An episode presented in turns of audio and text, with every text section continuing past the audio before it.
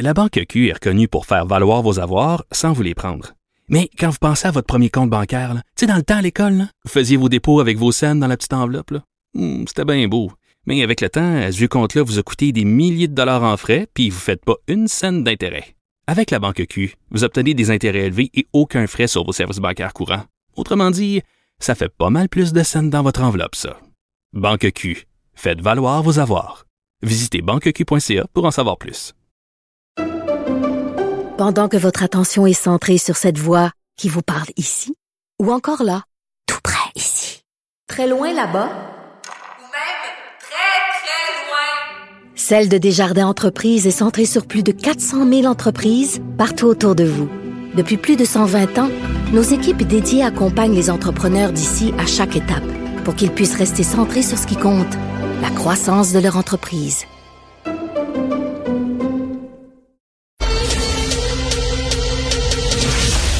Richard Martineau. Narrateur de l'actualité. Nous discutons avec euh, Normand Lester, euh, blogueur euh, et chroniqueur au Journal de Montréal, le Journal de Québec, spécialiste de la politique internationale. Salut Normand. Salut. Hey, il y a le plus grand bateau de croisière au monde, Normand, le Wonder of the Seas. On parle de 7000 passagers, 24 ascenseurs, 11 bars, 21 restaurants, 4 salles de spectacle sur le bateau. Il va, il part en croisière, il va faire escale à Haïti. Tu peux-tu croire ça, toi, des gens? Qui font des croisières, des, des, gens très riches, ils vont faire escale à, Haïti, le, le pays le plus pauvre de la planète. C'est pas obscène, ça, selon toi? Et être sûr de ça, moi, ça me paraît complètement fou et invraisemblable. Premièrement, dans la situation d'anarchie qui règne actuellement en Haïti, où bien sûr le pays est contrôlé par des gangs armés, euh, amener un bateau de croisière là, et c'est souvent, en plus de ça, avec tant de monde à bord, ben, ils risquent d'être attaqués. C'est sûr qu'ils pourront pas descendre de, leur bateau. Je comprends absolument pas mais, mais, mais écoute, comment ce pays-là va s'en sortir? On est découragé. Quand c'est pas des catastrophes naturelles, c'est des dictatures, c'est des coups d'État militaires, puis là, c'est des gangs de rue qui mettent le pays à feu et à sang. Qu'est-ce qu'on fait avec Haïti? Est-ce qu'on met le pays sous tutelle, bordel? Eh oui, mais tutelle de qui? Euh, euh, comme tu sais, euh, ben, je le dis dans, dans ma chronique de ce matin, les Américains, il y avait une situation d'anarchie en 1915. Les Marines sont arrivés, puis finalement, ils ont resté 16 ans jusqu'en 1934, puis ont jeté l'éponge en disant, nous, on s'en va. Puis, ben, regarde, il avait annexé euh, euh, euh, un pays juste à côté, Porto, Porto Rico, qui a, qui, a, été annexé aux, États-Unis, mais en Haïti, ils n'ont pas voulu. Puis, regarde, puis là, il y avait une mission des Nations Unies qui a duré 15 ans. Ils sont tirés en 2018.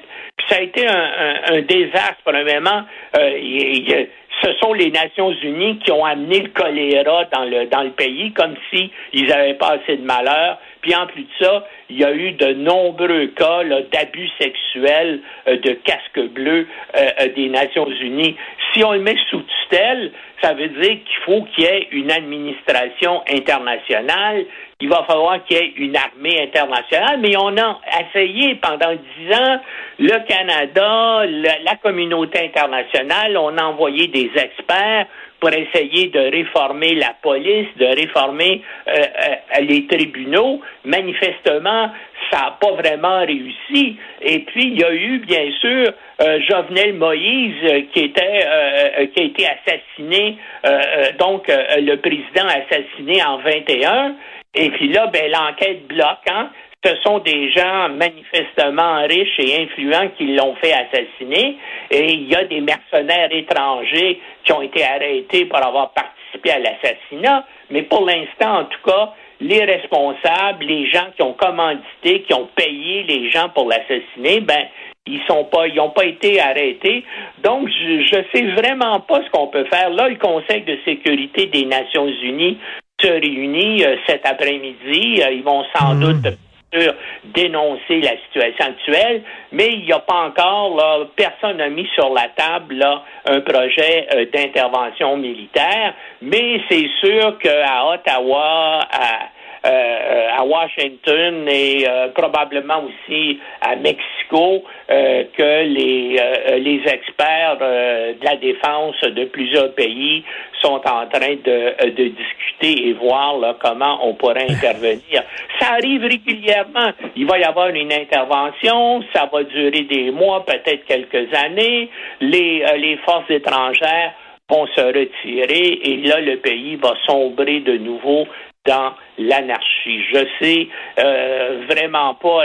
C'est ça. Puis si on le met, et qui va vouloir là administrer ce pays-là compte tenu de la situation où ça en est. c'est mhm. extrêmement dangereux. C'est 11 millions d'habitants, donc il y a plus de monde en Haïti qu'il y en a au Québec. Et là, ben, ils sont menacés par la famine, il n'y a plus de nourriture, il n'y a plus de, il y a, il y a, il y a plus pour les véhicules, tout ce qu'il y a, il y a des gangs armés. Et là, puis euh, la plupart des armes, c'est ça, la, plupart des armes, semble-t-il, rentrent des, euh, des États-Unis. Mais il faut qu'il y ait quelqu'un qui paye pour ces armes-là et, ces munitions-là.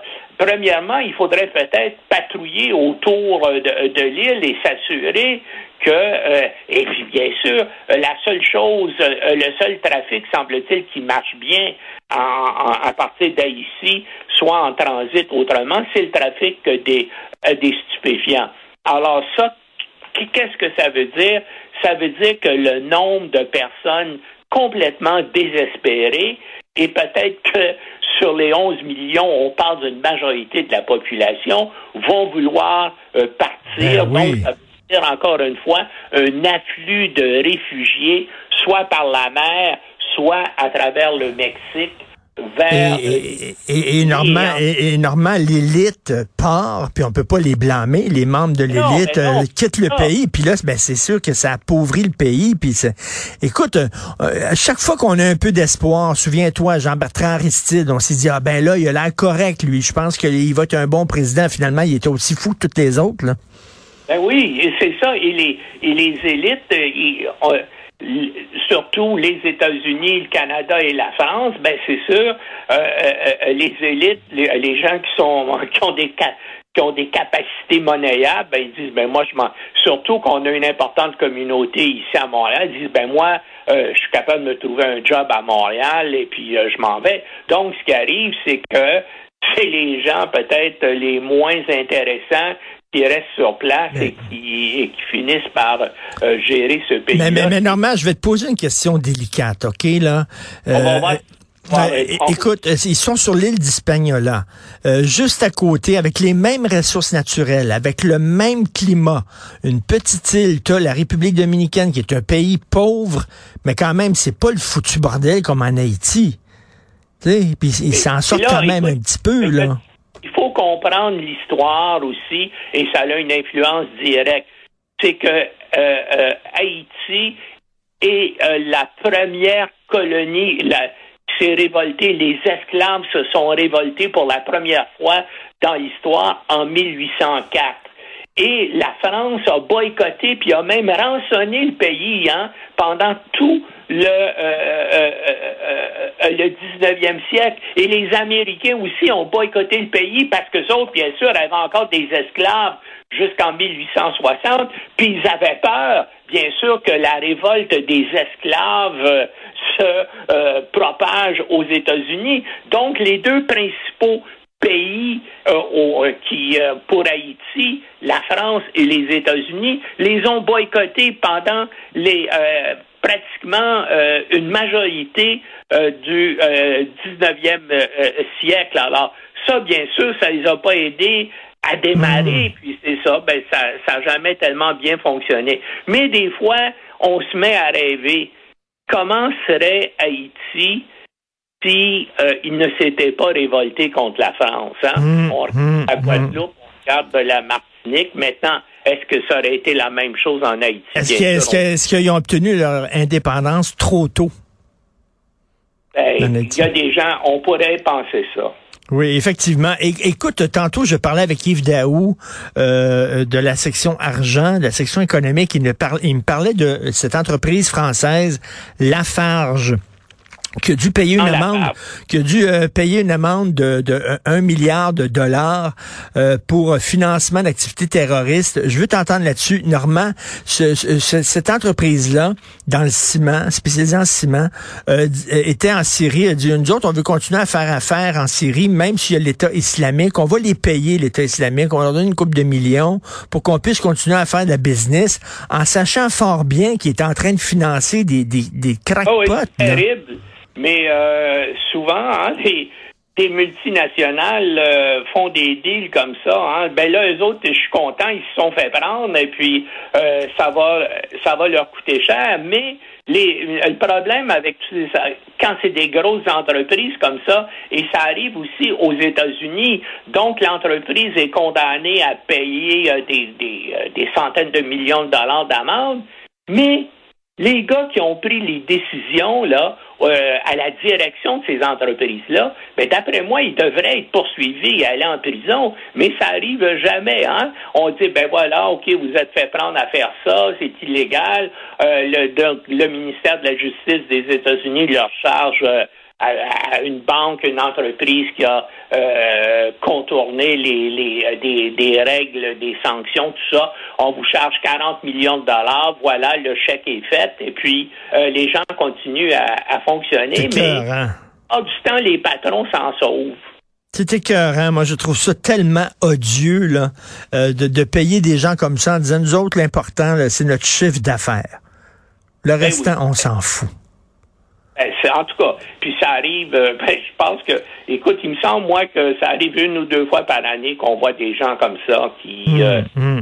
ont tourné. Mais en tout cas, j'ai hâte de voir ce qui va arriver avec le bateau de croisière. Je peux pas comprendre. c'est extrêmement fou et dangereux. D'après moi, ils vont, ils vont renoncer à ça là, à la dernière minute. Écoute, il faut te lire. Ton texte aujourd'hui, justement, porte sur la situation désespérante en Haïti. Merci beaucoup, Normand Lester. Bonne semaine. Bonne semaine.